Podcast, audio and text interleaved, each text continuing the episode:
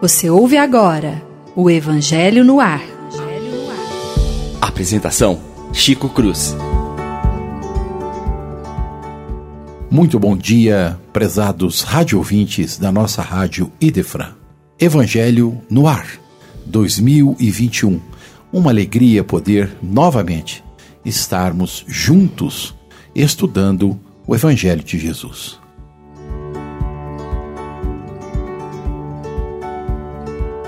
Bom dia, Lívia. Bom dia, Chico. Bom dia, amigos, caros ouvintes. Nesse primeiro programa do ano, nós desejamos um ano feliz a todos. Bom dia, Leon.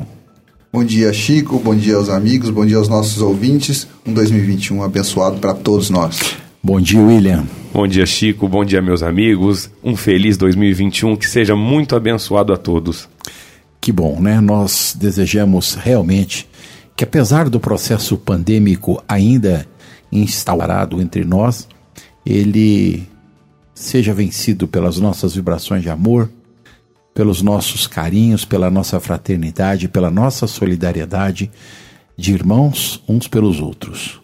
Não deixemos jamais de vibrar e pedir ao Cristo que nos abençoe, nos dando o melhor para todos nós. Prezados e queridos amigos, vamos dar início ao estudo do capítulo 1, no item de número 3, o Cristo. Jesus não veio destruir a lei, isto é, a lei de Deus. Veio cumpri-la, ou seja, desenvolvê-la, dar-lhe seu verdadeiro sentido e adequá-la ao grau de adiantamento do homem. William, falando de lei, falando de leis sociais, leis religiosas, falando ainda, fazendo um link com o programa anterior, falando da Bíblia, do Torá judaico, como é que a gente pode entender essas palavras? Nós temos que entender, primeiramente, que Jesus ele veio transformar toda essa lei e os mandamentos numa lei do amor e da caridade. O Evangelho do Cristo nada mais é o Evangelho do amor, como todos nós conhecemos. Ele não veio destruir a lei, como está descrito aqui, porque na verdade Jesus ele veio fazer cumprir-se a lei. Porque se a primeiro mandamento, que é um dever de todos nós, universalmente, como nós já comentamos, né? Que é amar a Deus sobre todas as coisas, sobre todas as formas. Fora isso, amar ao próximo como a nós mesmos. O importante salientar é que essa lei é um princípio que já constava na Torá de Moisés. Ele está no livro do Êxodos. Amar ao próximo como a si mesmo é um princípio também da lei de Moisés, da lei mosaica. Ele trouxe isso mais, verdade, mais judiciosamente aplicando no caminho, verdade e vida que foi a, a vida do Cristo. Então, Jesus não veio trazer a destruição da lei, mas sim ele veio vivenciá-la, o amar ao próximo. Ele veio, tanto que ele deixa o terceiro mandamento dele, que é amar uns aos outros como eu vos amei. Exercício. Exercício. Exercício interno de transformação, de modificação. Nós temos que entender que essa mudança, você já tem um povo que era mais guerreiro, um povo mais rebelde, rude, rude e agora com a vinda do Cristo, ele já, nós já estávamos preparados para uma nova lição de amor. Nós já estávamos preparados para entender, nem todos, mas uma grande parte já para receber essa informação. É interessante a gente pensar que aquele povo que Moisés, que estava sobre a, o período mosaico, a gente vê que eles, o olho por olho, dente por dente para eles é uma evolução. É, é, eu parei para pensar nisso essa semana e na nossa, voltando às nossas discussões, para ele, olho por olho, dente por dente, já era uma evolução. Por quê? Se alguém ferisse, ó, cortou a mão do meu filho, o cara iria na casa do outro, o cidadão ia na casa do outro e ele ia matar o, o filho do outro. Olho por olho, dente por dente já era uma evolução no período de Moisés. Isso quer dizer que, perante a lei dos homens socialmente, Isso. naquela época, o movimento é, deixado por Moisés dois mil anos antes de Jesus já foi alguma coisa que mudou. Porque em vez do outro tirar a vida, ele só tirava um pedaço. Exatamente. O olho por olho, dente por dente já é um, uma lei civil, digamos assim, para regimentar. E dependendo da interpretação que você tiver, ela atravessa, no... ela chega aos nossos tempos. né? O cara que foi lá e roubou o cidadão, o ser humano que foi lá e foi ofendido de tal forma, ele quer devolver e o olho por olho, dente por dente é um balizador muito rude, muito, muito simplório.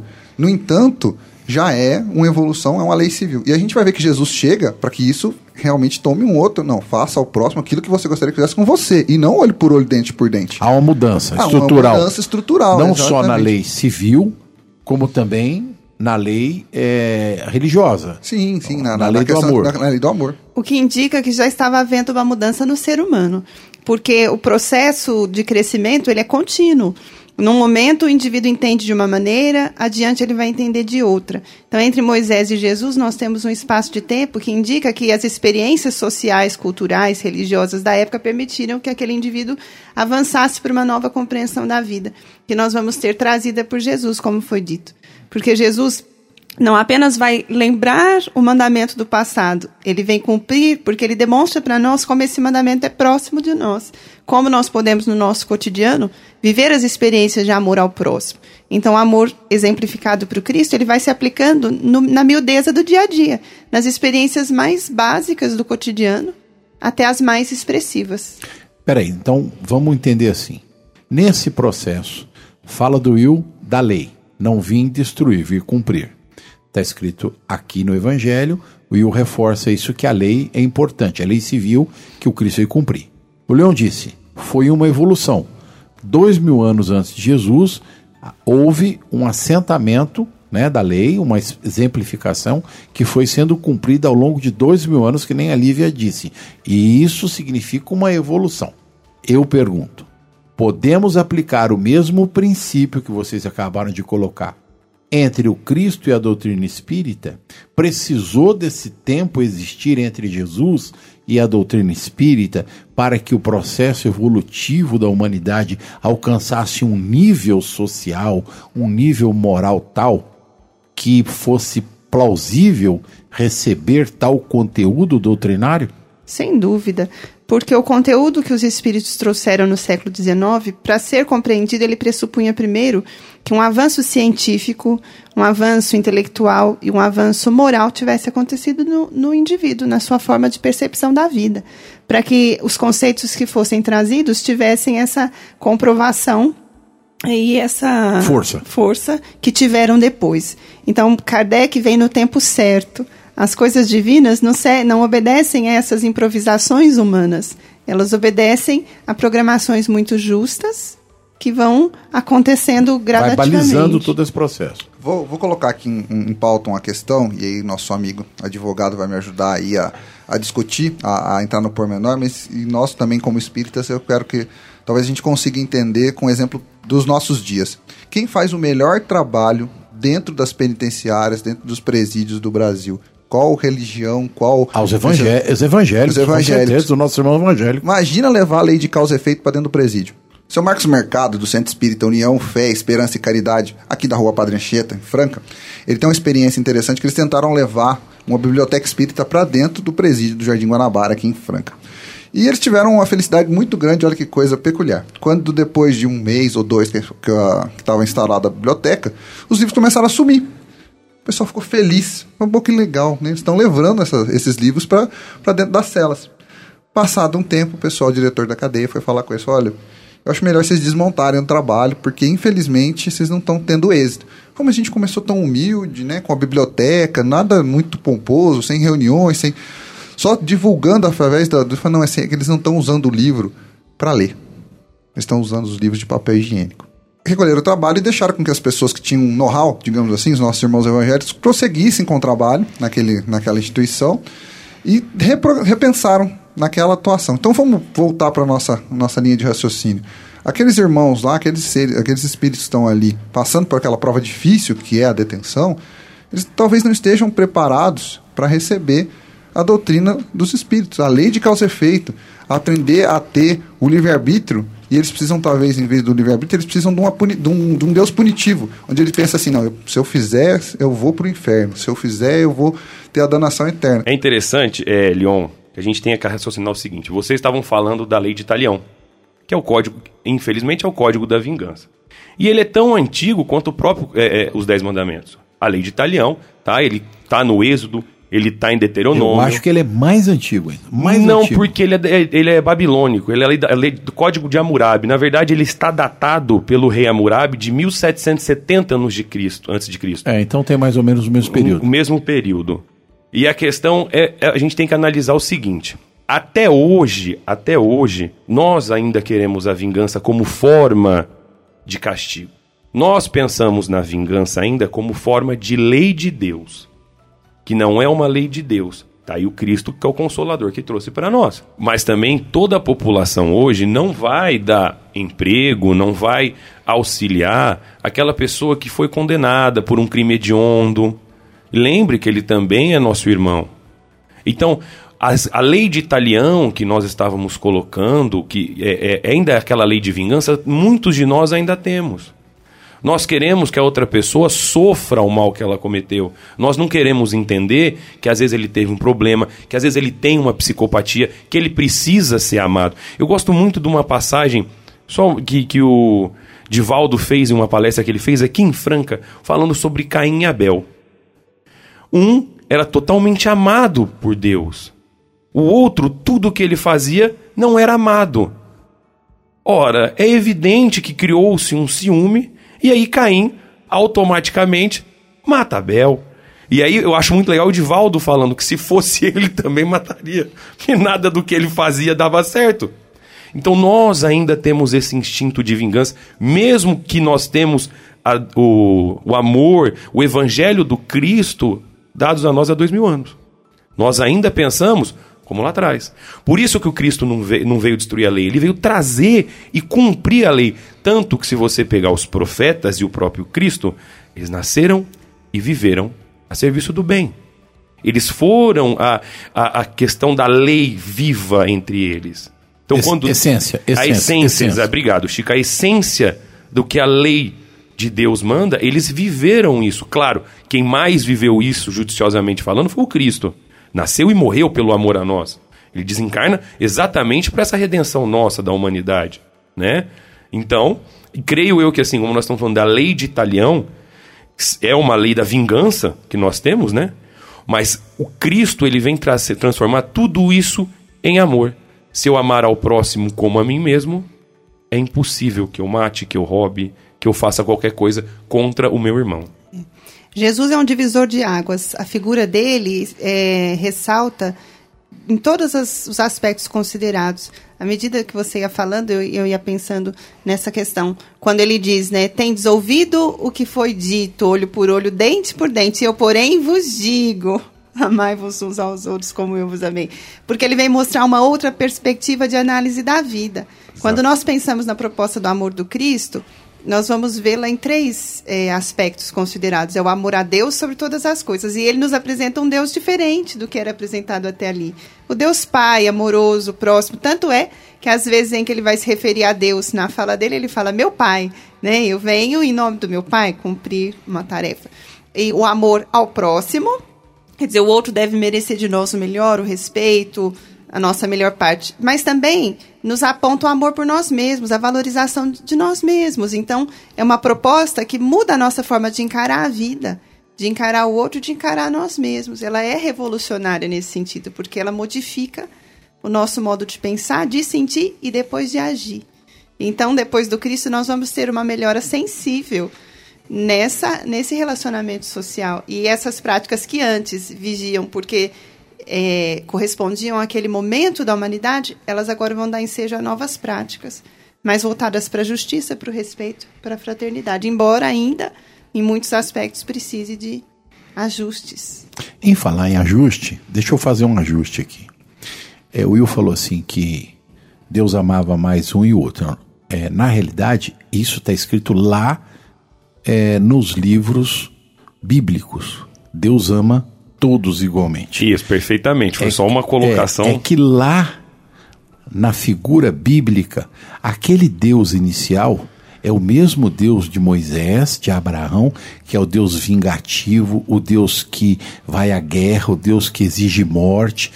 Essa, como disse o Leon, é uma visão de um povo hebraico é, rude, ignorante, e de um período, cerca de 3 mil anos antes de Jesus até o período. É, e nós já sabemos que, em hipótese alguma, como disse a Lívia, é, Deus é mal, não existe isso, né? Deus é Pai. E é por isso que a Lívia coloca que Jesus se refere ao Pai como meu Pai, né? Ele está é, deixando bem claro que só um pai que ama é que pode ter esse tipo de colocação. E eu quero fazer uma pergunta aqui: como é que é que a gente tem que pensar a fala de Jesus? Quando ele se refere ao filho do homem, ele se refere ao pai como o homem. Eu sou o filho do homem. Como me veis? Ele pergunta para os apóstolos. Ele diz: Tu és o filho de Deus. Ele diz: Tu dissestes, eu sou o filho do homem. Em diversas partes do evangelho, ele coloca esta é, fala, essa propositura. Eu gostaria que vocês pensassem conosco a respeito disso, ok? Vamos tentar, vamos juntos, né? Porque agora é uma construção para a gente chegar nessa, né, nessa, nessa provocação aí do Chico. A gente, com toda certeza, se Jesus dissesse o que está no, nos primeiros capítulos do livro dos Espíritos, acho que a, a história não tinha chegado até aqui hoje. Eu tinha, tinha ficado como um devaneio, né? Que ele é imaterial, imutável, que dissesse que ele é a inteligência suprema, a, aquela população, aquela humanidade, aqueles espíritos e aqueles. Nós estamos muitos ainda incluídos ainda, a humanidade hoje que são 7 bilhões, ainda precisa acreditar num Deus, não material, mas num Deus mais próximo de um Deus humano. Né? Então, Jesus, de forma alguma, eu acho que ele conseguiria transmitir, ou se transmitisse, não chegaria até nós. Porque alguém fala que é um devaneio. Como pode ser um Deus imaterial? Como pode ser uma inteligência suprema? Há uma necessidade de uma figura mítica. Talvez seja por isso que Jesus se refere ao Pai como filho do homem. Penso eu que é justamente por isso, pelo aquilo que a gente estava. Pela primeira pergunta que o Chico fez agora tempo, a, na pergunta anterior. Kardec é uma evolução? É uma necessária evolução, é um, um, um, pensamento que vai estar adequado ao que pode ser que a humanidade possa compreender. Que a ciência, aí eu vou puxar a fala do William, né? que a ciência permita compreender. Né? Hoje a ciência consegue compreender, entender pelo menos a nossa doutrina, que é uma doutrina científica, consegue entender Deus por, viés, por um viés científico. Há dois mil anos atrás, eu acho que essa necessidade de um mito, de uma figura mítica, por isso o homem, teve na fala de Jesus. Penso. Interessante que todo o esforço de Jesus foi de nos mostrar um Pai próximo, né? um Deus próximo de nós, acessível. Então, pressupõe-se na relação dessa paternidade uma relação de proximidade, o filho procurando o pai e o pai chegando ao filho para socorrê-lo, para atendê-lo e para ajudá-lo nas suas necessidades. Tanto é que tem uma fala muito bonita do Evangelho que Jesus vai dizer: olha, mas se na vossa imperfeição sois capazes de dar grandes dádivas ao filho que vos pede, imaginai a bondade divina, né? Porque se um filho pedisse ao pai pão, o pai daria pedra? Não daria. Então imagina a bondade divina. Então o esforço do Cristo traz para nós de forma concreta é, as demonstrações dessa aproximação possível entre o Pai, através da confiança, das atitudes de é, coerência no dia a dia, as atitudes virtuosas, para lembrar outros estudos que nós fizemos, e, e, a exemplificação do amor nessa medida em que o indivíduo pode alcançar. Não é o amor inacessível, é aquele amor com aquele que está do meu lado, que se expressa na generosidade, na ternura, no perdão no entendimento, na fraternidade. Então, toda a ação do Cristo e fala do Cristo vem nos mostrar uma lei acessível, possível de ser vivida, e uma proximidade com Deus possível de ser alcançada. É, e entendo também quando ele coloca o homem, né? Exatamente, é, é aquele contato próximo. Porque na época nós não tínhamos a ideia do tamanho desse universo, que até hoje nós não temos, né? Diga de passagem. A ciência precisou progredir muito para chegar onde nós chegamos hoje. E nós estamos falando do governador, do responsável pela terra. Que, diga-se de passagem, nós sabemos, ele não é da terra. Porque se ele estava aqui quando ele a construiu junto com o pai, ele não é da terra. Então, explicar isso naquele tempo era impossível, nós não tínhamos nem a ciência. A ciência precisou progredir muito para que nós começamos a entender os dizeres da religião, os dizeres do Cristo, tudo que foi dito, precisou que a ciência evolua. E eu acho que assim, o Chico colocou uma, uma conotação muito importante. E a lei de Deus que nós estamos estudando nessa introdução, ela vai ser cumprida. Está escrito aqui, ó. por estas palavras: O céu e a terra não passarão sem que tudo esteja cumprido até o último iota. Então, é que aqui no contexto do livro, né, tem uma fala que é, vem corroborar com a sua, as suas colocações. Ele diz assim: olha, sua autoridade decorria da natureza excepcional do seu espírito e de sua missão divina. Ou seja, o Cristo é alguém fora do contexto da humanidade. Ele está aqui, porém ele não é daqui. Ele veio amando do Pai, ele veio em nome do Pai, por isso eu fiz o questionamento do filho do homem, né? Porque lá no hebraico, só para a gente esclarecer, a expressão filho do homem, bem Adão, literalmente filho de Adão, é utilizado comumente no judaísmo. E ele a utiliza para impactar os próprios judeus, querendo dizer: olha, eu sou filho de Deus, eu sou filho do homem, daquele que cria. Que essa era a visão que os judeus tinham, os hebreus tinham, é, da figura de Deus. Né? É, o, o sentido da palavra homem para os judeus é superior, é aquele que está criando, é aquele que está na posição de pai. Então, é, era para impactar mesmo que Jesus dizia isso. E a gente percebe que ele só o faz por conta da sua capacidade moral, de tudo o que ele representava nesse processo de criação. Né? É pertinente que nós nos lembremos que o planeta, geologicamente hoje, tem cerca de 4 bilhões de anos. E 4 bilhões de anos, na formação da Terra, Jesus já estava aqui. Ele já partilhou desse processo. A ele foi dado o direito por Deus, nosso Pai, de incrementar todo esse processo evolutivo do planeta e o nosso também. Então, não é, é um espíritozinho qualquer, como a gente costuma dizer na doutrina. É superstar. Ele é o cara, né? Ele é o filho do homem, integralmente. Isso aclara o nosso entendimento sobre a questão de O Livro dos Espíritos, quando Kardec pergunta né, aos benfeitores qual o ser mais perfeito que Deus enviou à Terra para servir de modelo à humanidade, né? E os espíritos respondem: vê de Jesus. O ser mais perfeito, modelo e guia. Então, a figura modelar do Cristo nos permite pensar: o modelo é aquela referência, o padrão de segurança, a referência inspiradora, quando nós vamos tomar atitudes. E o guia é aquele que vai indicar caminhos, porque ele conhece. Então, ele pode indicar com segurança.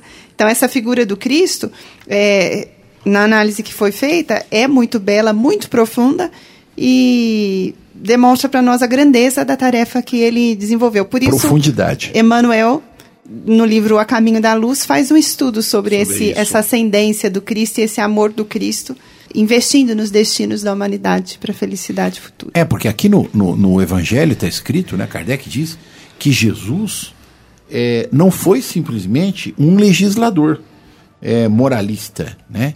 Ele tem autoridade para isso. Ele tem capacidade para isso. E ele o tem porque ele criou, ele é co-criador do processo. É, inúmeras vezes Jesus disse: Um dia fareis aquilo que faço, ou mais do que eu. E nós sabemos disso. Então, é, o Cristo é uma figura é, que a gente precisa não só enaltecer, mas é, reverenciar, é óbvio, mas perceber e entender quando nós falamos assim, é nosso irmão mais velho, realmente, integralmente, ele é o nosso irmão mais velho. A diferença é pequena, a gente tem dois anos, ele já tem 120, mas tudo bem, ele é o nosso irmão mais velho. Então, nesse processo evolutivo do planeta, no processo evolutivo da nossa humanidade, ele vem é, trazer todo o princípio da lei de Deus, vem ratificar, retificar tudo aquilo que havia sido colocado, escrito, dito, mas acima de tudo, ele vem exemplificar, que nem a Lívia colocou, exemplificar para todos nós qual é o caminho que nós devemos seguir para alcançá-lo, para caminhar atrás dele, para segui-lo, coisa que nós, durante todos esses milhares de anos, ainda estamos patinando, engatinhando engatinhando, enroscado, né? Parece que está cercado de cipó. A gente vive tropeçando, caindo, não consegue andar, não é? É verdade. E só para antes de passar a fala para os colegas, interessante pensar que, da mesma forma que Jesus nos apresentou a lei divina de forma acessível, né, numa vivência concreta do cotidiano, e Deus como próximo, o esforço que Allan Kardec faz na, em nos apresentar o, Evangelho segundo o Espiritismo também nos aponta um Cristo próximo e uma proposta acessível para que a nossa vida melhore e ganhe qualidade. Então, toda a estrutura do Evangelho segundo o Espiritismo, isso sempre me chama a atenção, nos ajuda a fazer esse entendimento, porque Allan Kardec abre o Evangelho, primeiro contextualizando a obra, explicando: olha, até hoje tem se discutido muito questões dogmáticas, questões teológicas, e a parte moral é a parte que sobrevive a todas as discussões É e ela se aplica a qualquer pessoa, ela tem uma- um caráter universal. E depois disso, como já foi estudado aqui muito bem, ele faz um esforço de contextualização, primeiro mostrando a sociedade da época, né? Como é que, que é aquelas notas históricas de Kardec, para nos apresentar o contexto em que Jesus chega, o contexto em que a mensagem dele é passada, para que fique mais fácil o entendimento das lições quando nós estivermos lendo. É, eu queria aproveitar a sua fala para puxar aqui no finalzinho do texto a seguinte fala de Kardec. No entanto, não disse tudo, e sobre muitos pontos limitou-se a depositar o germe da verdade. Pontos que o próprio Cristo declara que ainda não podiam ser compreendidos. Falou de tudo, mas em termos mais ou menos explícito. Para apanhar o sentido oculto de certas palavras, seria preciso que novas ideias, novos conhecimentos viessem dar-lhes a chave. E essas ideias não podiam vir antes de um certo grau de maturidade do espírito humano. A ciência deve, devia contribuir poderosamente para a eclosão e o desenvolvimento dessas ideias. Seria preciso, para isso, dar à ciência tempo de progredir. Leon. Esse realmente, esse nosso trabalho, o Evangelho no Ar, é uma, é uma- um trabalho que a gente faz aqui de sempre adorar, de eu preciso, me falta a palavra, mas a gente tem que ao nosso codificador a gente tem que prestar em tributos imensos, porque o que ele faz é fantástico, ele vê contexto e uma coisa que é, o Chico chamou a atenção, né, com relação quando ele faz a menção ao filho do homem, o hebraico é uma língua com é um idioma, tinha 16 letras tão precário nas suas expressões, tão limitado. Então, e a gente sabe que entre os evangelhos, até os evangelhos chegarem à Igreja Católica, há uns, tem uns lapsos nos períodos históricos, tem tanta, tanto recorte. E aí a gente vê a, a obra kardeciana tão, tão minuciosa. Quando ele vai apresentar o Cristo, ele já traz o Cristo ele já traz, olha, mas aqui está o Cristo, mas ele, a gente sabe que a gente precisa, que ele não que ele deixou o germe, que muita coisa chegaria ao seu tempo. Logo, quando ele vai falar no primeiro capítulo do Evangelho, quando ele vai falar da moral, ele vai falar assim: é impor- importante que a gente saiba que existe a missão, que existe o Cristo, que nós temos ele, mas que não está tudo compreendido, por- ele não trouxe toda a mensagem, porque há uma necessidade da humanidade. Então, é amarrar esse quebra-cabeça que às vezes falta, parece que falta uma peça. É um idioma, é uma palavra, é uma fala. Então, o trabalho do codificador é espetacular nesse momento, porque logo na introdução ele já diz, né? Ele, ele enaltece o Cristo, mas ele menciona que, olha, para aqui é o germe. Aqui ele mostra a perfeição dessa missão que, que o Cristo cumpriu nesse momento. Então, é fantástico, é só enaltecer realmente o que o Kardec nos traz aí logo no primeiro capítulo do Evangelho. É sensacional, né? Como a gente estava falando, é, Jesus. Tá, isso não me fala a memória, ou está no Consolador ou no Evangelho, que, que acho que foi Emmanuel, acho que está no Consolador que fala que todas as verdades estão no cristianismo. Só que todas as deturbações foram feitas pelo homem. Foi o Emmanuel que falou. Foi tá no Emmanuel, Consolador. No Consolador. Então, muito obrigado. Por quê? Porque, como nós estávamos falando, nos conselhos que a igreja foi fazendo, algumas coisas foram deturbadas para se adaptar à época, ao paganismo. Tá? Porém, é uma coisa muito simples. Jesus, a trindade, Pai, Filho e Espírito Santo trazida pela igreja, como nós já estudamos, ela é platônica. É. Né? Ela não existe tanto porque o Jesus nunca falou eu sou Deus. Ninguém virá a mim se não passar por mim. Tanto que eu sou o filho do homem. Ele já deixa claro uma diferença entre ele, né? Então assim, e judiciosamente que nós estamos falando aqui, precisava realmente que a ciência evoluísse. Jesus veio falar: "Olha, gente, o meu reino não é desse mundo. Meu reino é o mundo espiritual. Aquele é o mundo da verdade. Esse aqui é uma passagem. Ele já veio trazer a moralidade pra gente, amar ao próximo. Ele veio trazer coisas que a gente na época não podia entender, o quanto que nós fazemos parte de um, de um globo maior, de um universo todo. Não só da pequena terra onde nós habitamos, que isso é tão diminuto de pensar. Mas é claro, isso, e aí é o que eu falo de novo. Por que, que ele vem trazer a lei como nós estamos falando aqui? Ele deixar claro, não só para nós. O céu e a terra não passarão sem que tudo seja cumprido até o último iota. Iota é a menor letra do alfabeto grego. Então, quando nós pensamos nisso, não só aqui, é a lei de Deus. Então, isso é em todo o universo que está na mesma escala vibracional que a nossa vai ter que aprender a lei mosaica, vai ter que aprender a lei de Deus, que é a lei divina e imutável. Quando ele vai falar não vim destruir a lei, na verdade você precisa entender que lei que ele está falando. Exatamente, exatamente. É, é, um novo conceito de lei. De lei, de lei. Isso é muito importante. Porque nós estamos seguindo, quantas leis não caíram? A própria lei de Hammurabi, a lei de Italião caiu. Hoje não é mais sangue olho por olho, dente por dente. Quantas leis? A lei da escravatura caiu. Qual lei que não cai? A lei de Deus. Essa é imutável. É lei moral, que a, a Lívia acabou de falar. A lei moral não cai. Por isso que Allan Kardec tem o cuidado de, nesse capítulo, colocar Moisés como a primeira revelação. O momento primeiro em que a revelação divina é trazida ao homem. Jesus como esse segundo momento. E depois nós vamos ver o Espiritismo ampliando as noções e os conceitos sobre a vida já no momento em que a humanidade podia é, é, essa, acompanhar é, isso. É impressionante como ele faz esse, esse, essa ponte, alencando um ao outro, porque isso também nos comprova a questão evolutiva da humanidade e da ciência. Então, eu entendo assim que a lei de Deus já existe desde que existe, vamos dizer assim. A, a ciência, no entanto, ela é o crescimento da humanidade, é o desenvolvimento da capacidade intelectual do homem.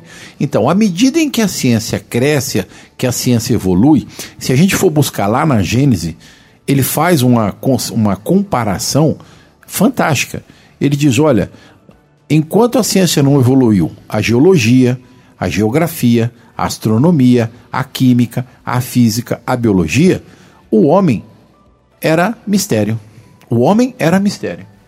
Posteriormente, todas essas informações foram quebrando aquela ideia de mágica, de mistério, de, sabe, aquela conotação é fantástica que a humanidade principiante, engatinhante do processo evolutivo foi é, mudando, foi, foi despertando.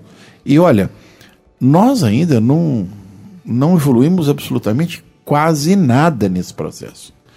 Nós estamos agora, nos últimos 50 anos, que nós conseguimos quebrar paradigmas de mil anos atrás.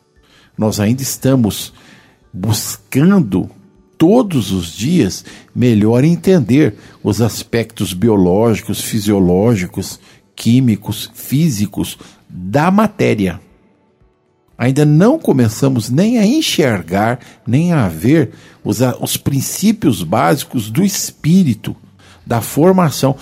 Quando a doutrina fala em princípio inteligente, fica no ar. Princípio cósmico, fluido cósmico, é, fluido magnético, nós estamos aprendendo agora. Nós estamos começando a discernir o valor que isso tem. Eu quero contar uma passagem, vocês vão me permitir me delongar um pouquinho nesse momento. Esta semana, é, lá no consultório, uma paciente perguntou para mim: como fazer para acreditar que eu vou conseguir melhorar? A frase dela parece simples, mas o pensamento é profundo. É, existe dentro dela uma falta de fé. Ela não consegue conceber uma fé que seja raciocinada. Porque fé raciocinada é conhecimento. Quanto mais eu conheço, mais eu acredito. Aliás, esse ensinamento nem doutrinário não é. Se você quiser saber, olha a fala do Einstein. Quanto mais olho para o cosmo, mais consigo enxergar, ver e entender a Deus. Quer dizer, quanto mais eu me aprofundo no conhecimento, trocando em miúdos a fala do Einstein, é, mais eu vejo o poder de Deus. E isso me dá fé, credibilidade. Então, o movimento humano passa ainda por uma dificuldade enorme no sentido de se auto-entender o que eu preciso para mudar. Quando Jesus diz assim: olha, o processo do amar ao próximo passa primeiro pelo auto-perdão. Tá difícil, nós não conseguimos traduzir isso dentro dos nossos corações. Eu, às vezes eu não consigo me perdoar, eu, eu cometo um erro, um engano, né? Eu tenho um verdadeiro pavor à palavra culpa e pecado, eu cometo um erro, um engano, e eu fico me martirizando emocionalmente. Leva, às vezes, anos para a pessoa apagar aquilo da cabeça. Ora, como nós temos uma vida em média de 75 anos hoje, quantas reencarnações precisar-se-iam passar para que eu aprenda a me amar? Agora, como diz Will, perdoar o outro, não aplicar a lei de Italião da boca para fora. Porque dentro de nós precisamos lutar diuturnamente com isso para vencer essa questão conosco. Ok? Eu penso assim. Palavra com vocês. É, você falou uma parte que assim, como nós somos, né? É, eu também já ouvi muita gente falar assim, não, mas eu perdoei o próximo, eu só não quero mais vê-lo. então você não conseguiu perdoar ele. Ué. Não, mas eu perdoei, mas eu não quero nem ver ele. Se você não quer ver, você não perdoa. Então, uma das coisas que, a, que, que Jesus trouxe, amar ao próximo, né, como a si mesmo, para mim amar o próximo, eu tenho que me amar primeiro. Senão, como é que eu vou amar o próximo? Se eu não, como você falou, se eu não sei o que é o amor. Se eu não sei, se eu para mim eu não sou é, digno de, de, de, de ser amado. Como você falou, nós cometemos erros diuturnamente. Quantas vezes nós vamos ter que voltar aqui, né? Para que a gente aprenda com os nossos erros. E isso, para a gente pegar a, a, o, evangelho do amor do Cristo, se a gente pegar, tem tudo isso lá. Fala sobre, é lógico, de uma forma ainda é, é, sem tão explícita, mas fala de reencarnação, fala dos mundos que nós habitamos. Está tudo no Evangelho do Cristo. Então, por isso que é tão importante quando nós estudamos, e, e aí a Lívia falou uma coisa que é sensacional. Como o, o codificador organizou as ideias dentro do Evangelho e como fica perfeito para que nós possamos entender. Olha como nós já estamos recebendo essa informação muito mais mastigada, muito mais pronta para nós. Agora, nós sempre vamos ter desculpa. Um dia nós vamos ter que melhorar. Isso é certo. Mas nós sempre. Hoje está difícil, não posso fazer isso. Ah, mas é muito difícil para mim. Mas a melhora para nós, ela é necessária. É uma lei de Deus. E ela é possível, né? Claro. É enxergar essa dimensão de que é possível. Mas ela não chega de um salto. Ninguém faz conquista, ninguém vai chegar no topo sem primeiro dar passo após um passo. Então, nós vemos Allan Kardec com uma frase linda no Evangelho, que eu acho que ela resume isso e é uma receitinha de vida melhor, de superação, de chegar nesse estado de confiar que as coisas vão ser melhores. Ele diz, né? Procure ser hoje melhor do que ontem. E quando amanhã chegar, tente ser melhor do que hoje. Que critério de segurança mais profundo, mais belo e que nos coloca na conquista de grandes coisas. Porque ninguém propõe que nós sejamos perfeitos da noite para o dia, mas que nós nos aperfeiçoemos. Em qual aspecto? Em todos os que forem possíveis. Se é no campo de trabalho profissional, por que não procurar realizá-lo um pouquinho melhor do que na véspera? Se é no campo das relações pessoais, por que não tentar fazer desse esforço um, uma experiência de crescimento? Né? Se é no campo espiritual, por que não tentar procurar nesse outro dia ser um pouquinho melhor do que antes. Então, de pouco em pouco, nós chegamos às conquistas que buscamos. Então, a melhora ela é necessária, ninguém vai fugir dela, mas ela é possível se nós enxergarmos nessa perspectiva de uma conquista. É um passo de cada vez. Maturidade do espírito. É o que o Kardec diz aqui e que é o que você está falando. Precisa ter maturidade. Leon. É, o Kardec deixa o código, né? É o codificador deixa o caminho, a fé raciocinada, né? E nos consola também, porque ele vai. A gente hoje está dando bastante spoiler né, do Evangelho, do que a gente vai tratar no, né, durante esse ano de 2021, mas em determinado, em determinado momento ele vai falar que reconhece o verdadeiro espírita pela transformação moral e pelos esforços que ele emprega para domar as suas inclinações más, ou seja, pelos esforços que a gente está fazendo, porque ele sabe que ninguém vai conseguir domar plenamente na condição humana. Ele está trabalhando isso. Então, não seria isso o auto-perdão? Não seria esse movimento que Jesus diz: olha, nós precisamos primeiro nos amar, vamos nos perdoar, porque o auto-perdão passa necessariamente, por isso que você acabou de falar, Leon, a transformação que a Lívia comentou, que é, é devagar, passo a passo, também exige de nós um novo recomeço. E ninguém pode recomeçar algo se não esqueceu o que está para trás, se não deixou o que está para trás, se aquilo não assentou dentro dela. É, é necessário que a pessoa se renove. Renovação passa necessariamente por perdão, passa necessariamente por recomeçar. Vamos de novo, outra vez. Quando a gente fala que a pessoa cai no processo da vida, ela não fica parada lá deitada no chão. Porque se ela ficar ali, me perdoem, vão passar por cima dela. E isso é, requer né, esse auto-perdão. Requer todo esse movimento de amor. Que nós podemos dizer que além de auto-perdão, isso também é um caminho para o auto-amor, né, que é, foi falado aqui. É, é verdade, você tem toda a razão nisso aí. E nós falamos de renovação, nada mais importante no dia como esse, né? Dia 1 de janeiro, a gente falar em renovação. Primeiro gente... programa, em janeiro não, primeiro, primeiro programa. programa do ano de 2021, porque a gente não faz uma renovação e que a gente faça 2021 melhor do que foi 2020, né? É, porque depois que nós passamos em 2020, a gente aprendeu muitas coisas, né? É, é, é um comentário interessante, porque assim, a última fala aqui no Evangelho diz assim: olha, a ciência deve contribuir poderosamente para a eclosão e desenvolvimento de ideias. Seria preciso, para isso, dar à ciência tempo de progredir. Esse foi um ano da ciência. Esse foi um ano também de evangelho. Porque quando todo mundo achou que a doença iria parar o mundo, ela contribuiu para unir o mundo. Ela contribuiu para a solidariedade do mundo, para a fraternidade do mundo. Fecharam-se todos os templos religiosos, em cada casa se abriu um templo, né? Porque as pessoas passaram a orar mais em casa, a, ter aquele convívio maior com o pensamento cristão, vamos dizer assim, com o pensamento evangélico, orações, é, vibrações. Então, no meu ponto de vista particularmente, é, 2020 não foi um ano perdido, foi um, um ano de construção. Houve uma mudança do entendimento, acredito eu, do entendimento das pessoas em relação à vida. Sem dúvida.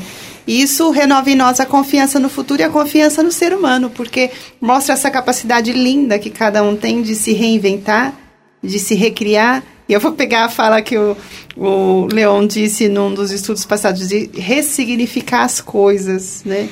É um ano que as pessoas tiveram que se aproximar de Deus, como disse a, a Lívia e o Chico de uma forma diferente, porque as pessoas, a gente até brinca, né? Tem a expressão de pôr a roupa para ver Deus, que vai no dia de ver Deus. Pô, tem, bom, vamos colocar Deus dentro dos nossos lares, o, o Cristo nas nossas ações.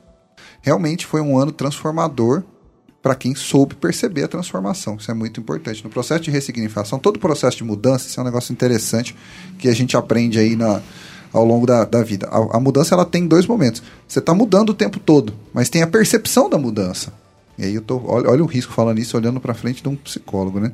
Eu ia comentar, está querendo tomar meu lugar, é isso? Olha o medo que eu fiquei agora de falar sobre isso, não, olhando pro Chico. Mas é verdade. Eu falo que isso é, é, é como você passar. O, o, pai passa aí uma semana longe de casa. Eu dou um exemplo prático, a minha filha até fazer oito anos agora, 2021. Eu passo uma semana trabalhando fora. Né? Quando eu volto, eu olho para a cama, ela dormindo e falo, mas não era desse tamanho. Não cresceu desse jeito. Mas tá mudando. Todo dia ela muda. Entendeu? É igual filho adolescente. Você olha para ele, a gente, quando é adolescente, a gente se olha no espelho e a gente tá mudando todos os dias. De repente você olha e fala, mas eu já mudei. Então 2020, esse sentido, ele transformou a gente. A gente só precisa. A percepção da mudança também é mudar. Mudar acontece o tempo todo. Perceber a mudança é algo importantíssimo e ajuda nesse ressignificado. Como a gente está falando do Cristo, como que mudou a minha relação com Cristo nesse ano de 2020 e como isso vai acontecer ao longo do ano de 2021. Então, já que é um momento da reflexão, a proposta é essa, né? Vamos ver como, que, como a gente percebeu o Cristo em 2020, como eu me aproximei dele, como eu vou mantê-lo agora. Vamos ressignificar a nossa relação com Cristo, com a nossa fé, com Deus. É um momento muito oportuno. Eu concordo. Eu acho que 2020 foi um ano de aprendizado. Todos nós passamos por momentos difíceis. Isso é, faz parte da nossa evolução. É, parafraseando o Divaldo, ninguém desencarnou que não estava programado, né? É verdade. Então, tudo que, que aconteceu aqui tinha um porquê. Essas entidades, nossos irmãos que sofreram com essa doença, com certeza fizeram resgates proveitosíssimos para a encarnação de cada um deles. E a gente re, re, Significou. Significou, Significou. muito obrigado, a ideia de religião.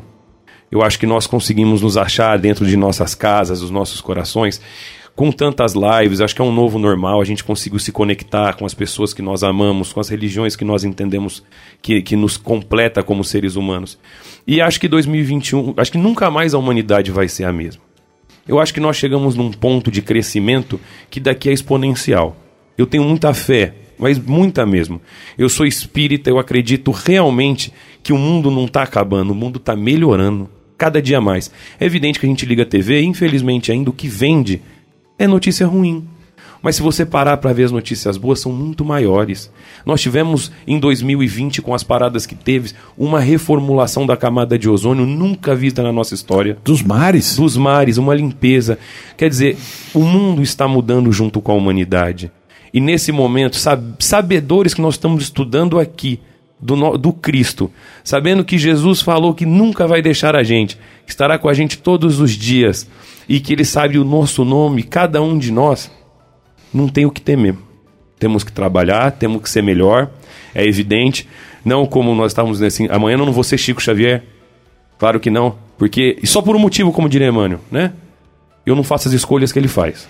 É verdade. Eu ainda não estou pronto para fazer Isso. aquelas escolhas. Essa é, essa é o ponto. A gente não está pronto. Exatamente. Não dá salto, como a Lívia colocou, né? Não dá salto. O próprio Cristo, né? Se vocês tivessem a fé de um grão de mostarda, vocês fariam tudo o que eu faço. E nós não temos. Mas a gente vai tentar ser um pouco melhor do que a gente foi em 2020. né? Você, você me permite um- uma parte? Quando você falou no grão de mostarda, me vem na cabeça imediatamente a, a minha própria fala, né? É, o Cristo disse: quando tiveres fé, igual a minha, quando vocês tiverem o conhecimento da vida que eu tenho. Porque Jesus não, não operou milagres. O que ele operou foram leis químicas, leis físicas, leis biológicas, que ele tinha o conhecimento e ele sabia fazer. Nós não temos. Então, para aquele que não sabe fazer, é tudo milagre. Sim. Para aquele que sabe fazer, é mais alguma coisa que está havendo.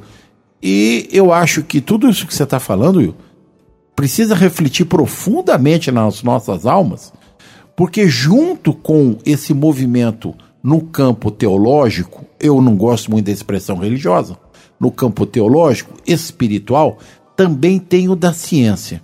Nós aprendemos mais com a ciência. Nós estamos dando mais valor a, a esse desenvolvimento científico. Vamos só fazer uma lembrança.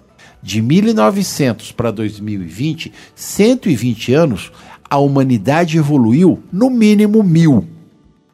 No mínimo mil. O que nós temos de evolução do ano de 1900 para trás e de 1900 para cá, 120 anos, se nós colocarmos no papel, nós veremos o tanto que a humanidade evoluiu, se transformou no campo do conhecimento, deixar bem claro. Sim, claro.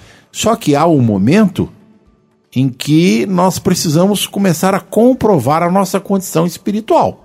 E aí chega a hora do teste. O teste veio com um nomezinho, Covid. E nós precisamos mostrar a nós mesmos e a todos aqueles que nos cercam que 2020 foi sim um ano bom e 2021 vai ser melhor ainda. Porque a doença é um aspecto físico que vai passar, como você colocou, como todas as outras situações. Ela é transformativa.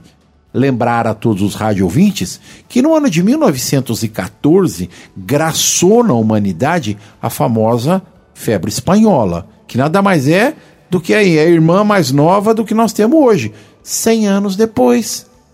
Ora, aquele período foi vencido. Esse aqui também será vencido, com as graças de Deus. Realmente. Ter confiança, esperança no futuro e trabalhar para a melhoria é o convite que um momento como esse nos dá, né? Seguir sempre procurando superação, é, equilíbrio, paz, bem-estar. Para esse ano, é o convite que fica para a gente. Disse tudo. Eu quero agradecer aos companheiros a oportunidade desse pro- primeiro programa do ano, dizer da nossa alegria. Muito obrigado pelas palavras de todos vocês de incentivo a todos nós, aos rádio ouvintes, e torcemos realmente para que 2021 seja cheio de energias positivas, alegrias muitas, e não nos esqueçamos do Cristo, né? É extremamente importante lembrar dele nas nossas preces, nas nossas vibrações, agradecer todos os dias a oportunidade da vida que nós temos. Suas despedidas, Will. Quero agradecer a todos mais uma vez, agradecer o convite desse estudo, que nós somos os mais beneficiados, tenha certeza disso. Agradecer ao nosso Mestre Jesus, né, a espiritualidade maior da gente estar tá aqui e desejar a todos um 2021 abençoado, que a gente possa fazer essa renovação cada um aí e não esquecer da ligação com o nosso Mestre Jesus todos os dias, né? A prece é fundamental, é o nosso alicerce que nos sustenta, né? Muito obrigado a todos, meus irmãos. Leon. Agradecendo a todos e convidando, fazendo convite para que esse 2021 a gente continue juntos, trabalhando juntos nessa, nessa seara, aqui no Evangelho no Ar, todos os sábados. Você que nos ouve pelas reapresentações, eu vou fazer propaganda no Spotify, no muito YouTube, bem, muito bem, muito bem. Né, todos os canais que o nosso programa está transmitindo, a qualquer, qualquer dia, qualquer hora, que isso é fantástico. Você está aí nas madrugadas ouvindo o Evangelho no ar. A gente reforça o convite. Em 2021 nós estaremos juntos, vibrando juntos. Espero que vocês que gostem, e nós todos aqui estamos fazendo com o maior carinho do mundo esse trabalho. A gente espera trabalhar muito junto em 2021. Contamos com os rádio ouvintes e com toda a equipe aí da Rádio Defran. Lívia, minha querida. Eu novamente agradeço a oportunidade que os amigos me concedem de participar com vocês é, nesse programa, sempre enriquecedor.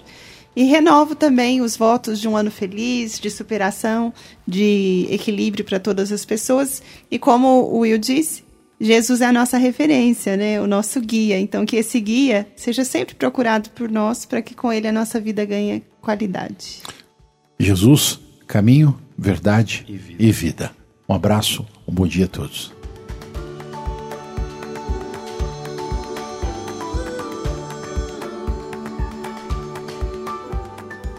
Extremamente agradecidos a Jesus pela oportunidade, extremamente agradecidos aos rádio ouvintes que nos prestam o preito de sua atenção. Deixamos aqui o nosso bom dia, desejando uma excelente semana a todos os amigos com as bênçãos de Jesus, o nosso abraço. Até a próxima semana.